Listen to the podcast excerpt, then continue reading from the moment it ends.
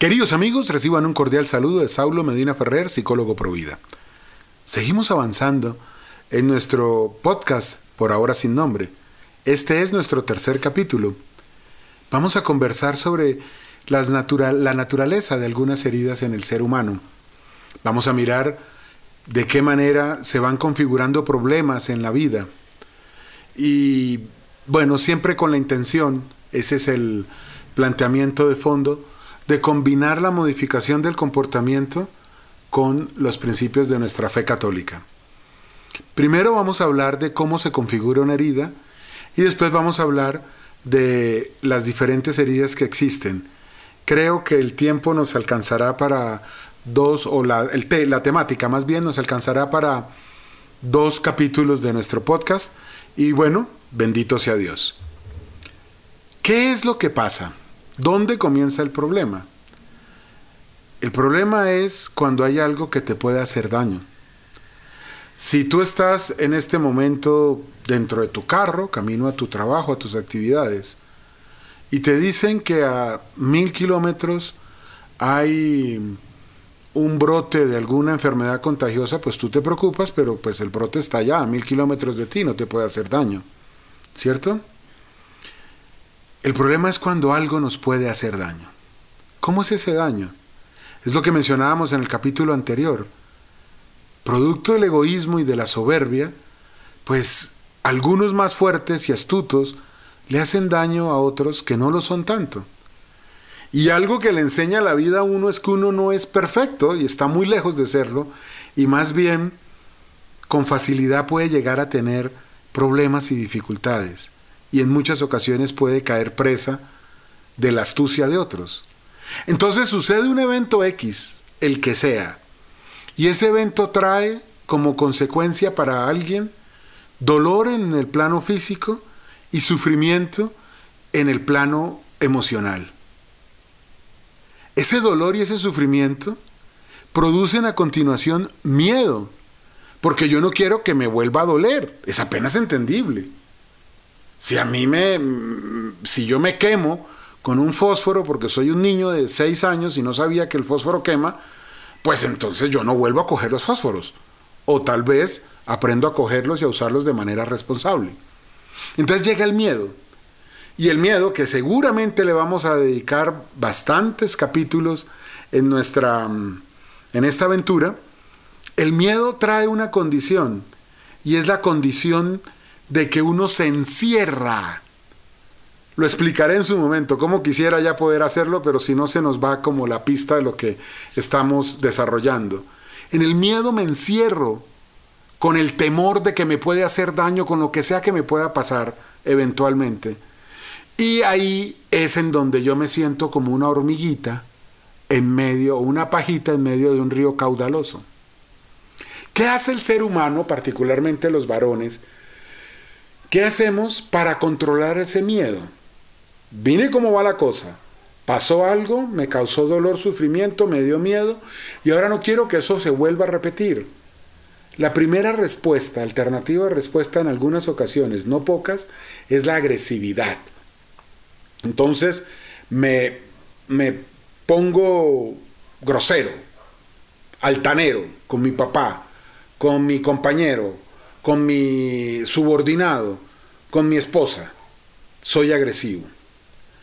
Rápidamente uno descubre que no puede ir por la vida eh, golpeando a la gente física o, emocionalmente, porque se queda sin amigos, sin, sin nadie, pues. Entonces uno se vuelve maquiavélico, ese es el siguiente nivel. Me vuelvo maquiavélico. ¿Y qué es ser maquiavélico? El tipo que es así como calculador, el tipo que va mirando cómo logra mover sus fichas para que pase lo que él quiere que pase y no suceda lo que él no quiere que suceda. Entonces está el maquiavélico. Pero resulta que el maquiavélico en algún momento se dan cuenta, los demás, porque los demás también tienen inteligencia, se dan cuenta que es un manipulador. Entonces toca volverse cínico. Ese es el siguiente paso. El cínico es el que dice, sí, ¿y qué? Ese es mi problema. Usted no se meta. Es el que le dice a la esposa cuando ya es absolutamente evidente que tiene un amante, le dice a la esposa, mire, desde ese bombillo que está encendido hasta su celular lo pago yo, así que si quiere lárguese, pero me deja el celular aquí y usted mire a ver qué hace con su vida. Y entonces la señora le toca quedarse callada y mirar para otro lado. Ojalá ese fuera el final. Ahí es cuando están empezando verdaderamente los problemas.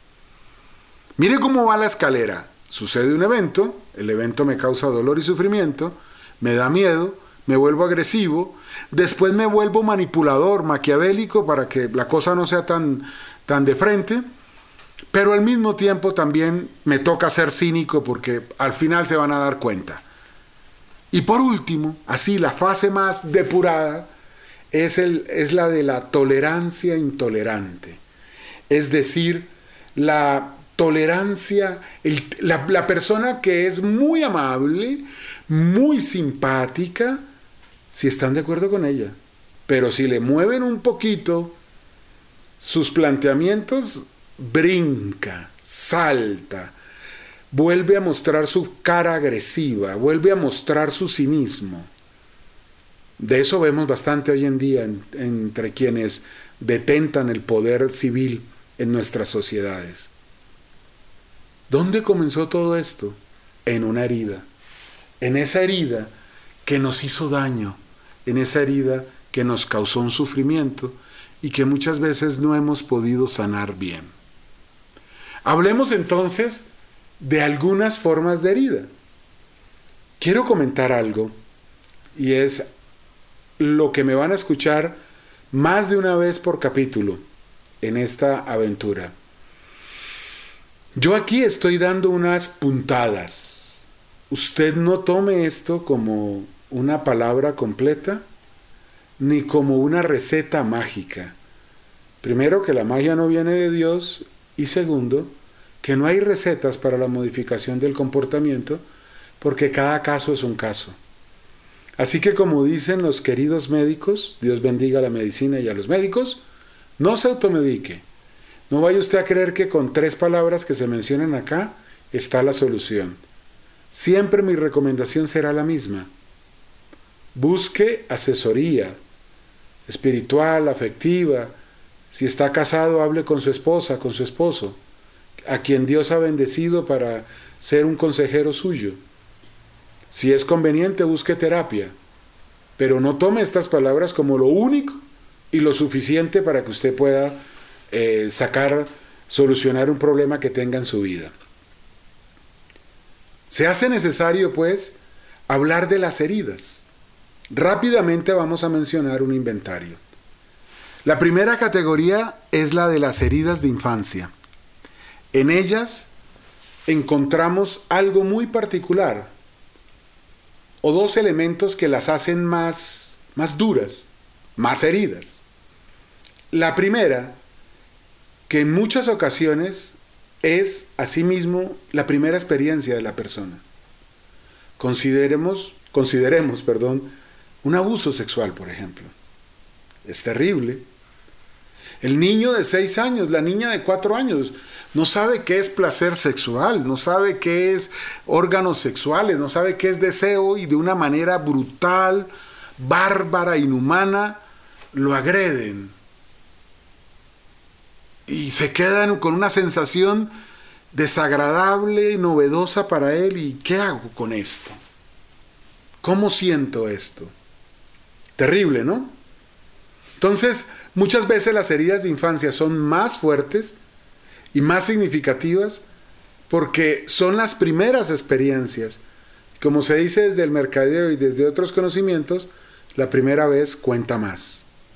La segunda razón por la que las heridas de infancia son tan fuertes es porque para la persona, el niño, está el dolor emocional de lo que le causan, pero no tiene el camino intelectual suficientemente desarrollado. Es un niño la pedagogía nos enseña que, la, que el desarrollo intelectual termina sobre los 12 a 14 años. Así que un niño de 6 años que se le muere su papá, ¿cómo configura eso en su cabeza? Una niña de 4 años, ¿cómo entiende que un adulto que es un familiar la empiece a tocar de una manera en la que ella intuitivamente se da cuenta que es fea, que no es cómoda, que está mal. Por eso las heridas de infancia causan tanto dolor y dejan tantas consecuencias. Hablemos de algunas formas de herida de infancia. Las más frecuentes yo las clasifico en seis. Usted puede encontrar esta clasificación en Internet. Casi todos utilizamos las mismas palabras. Así que yo no voy a posar aquí de que esto es genialidad mía ni nada por el estilo. La primera herida, la más frecuente, el abandono.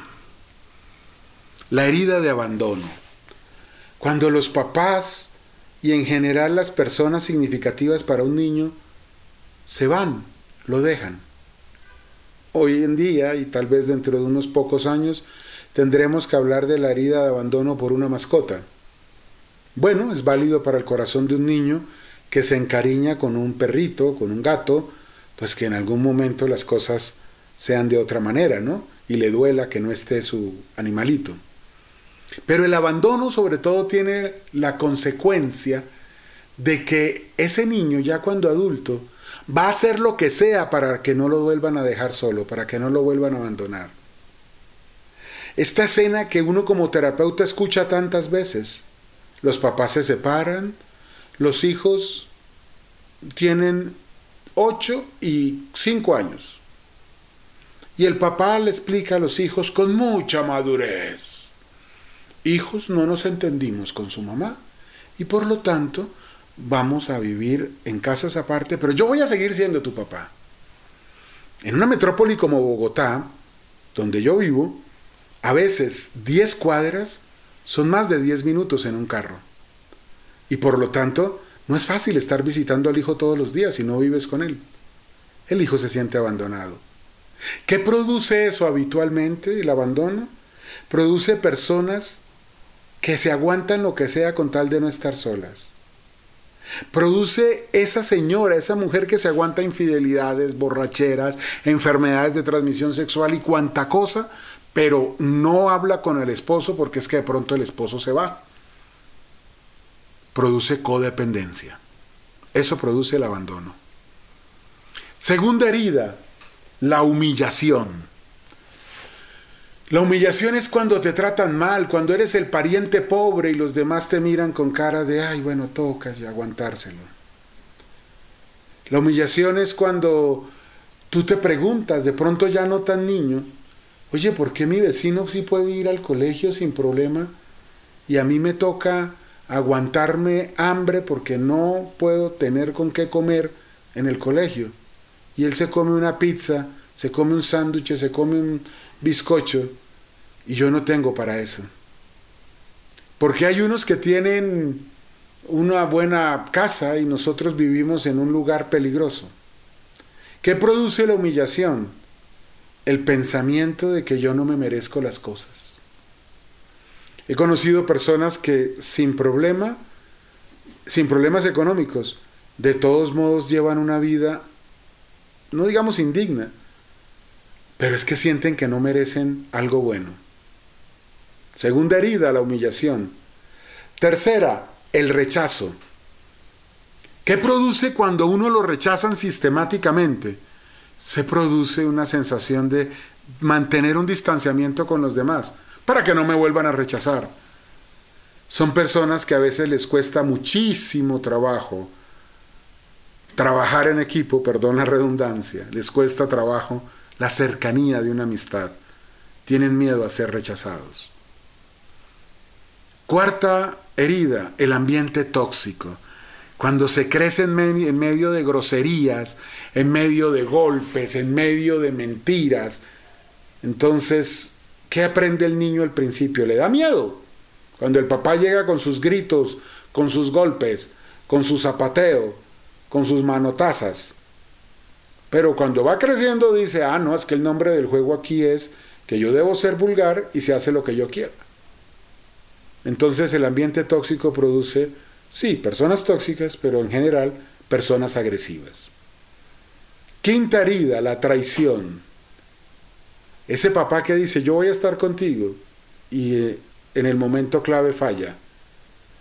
La traición produce la dificultad de poder confiar en los demás.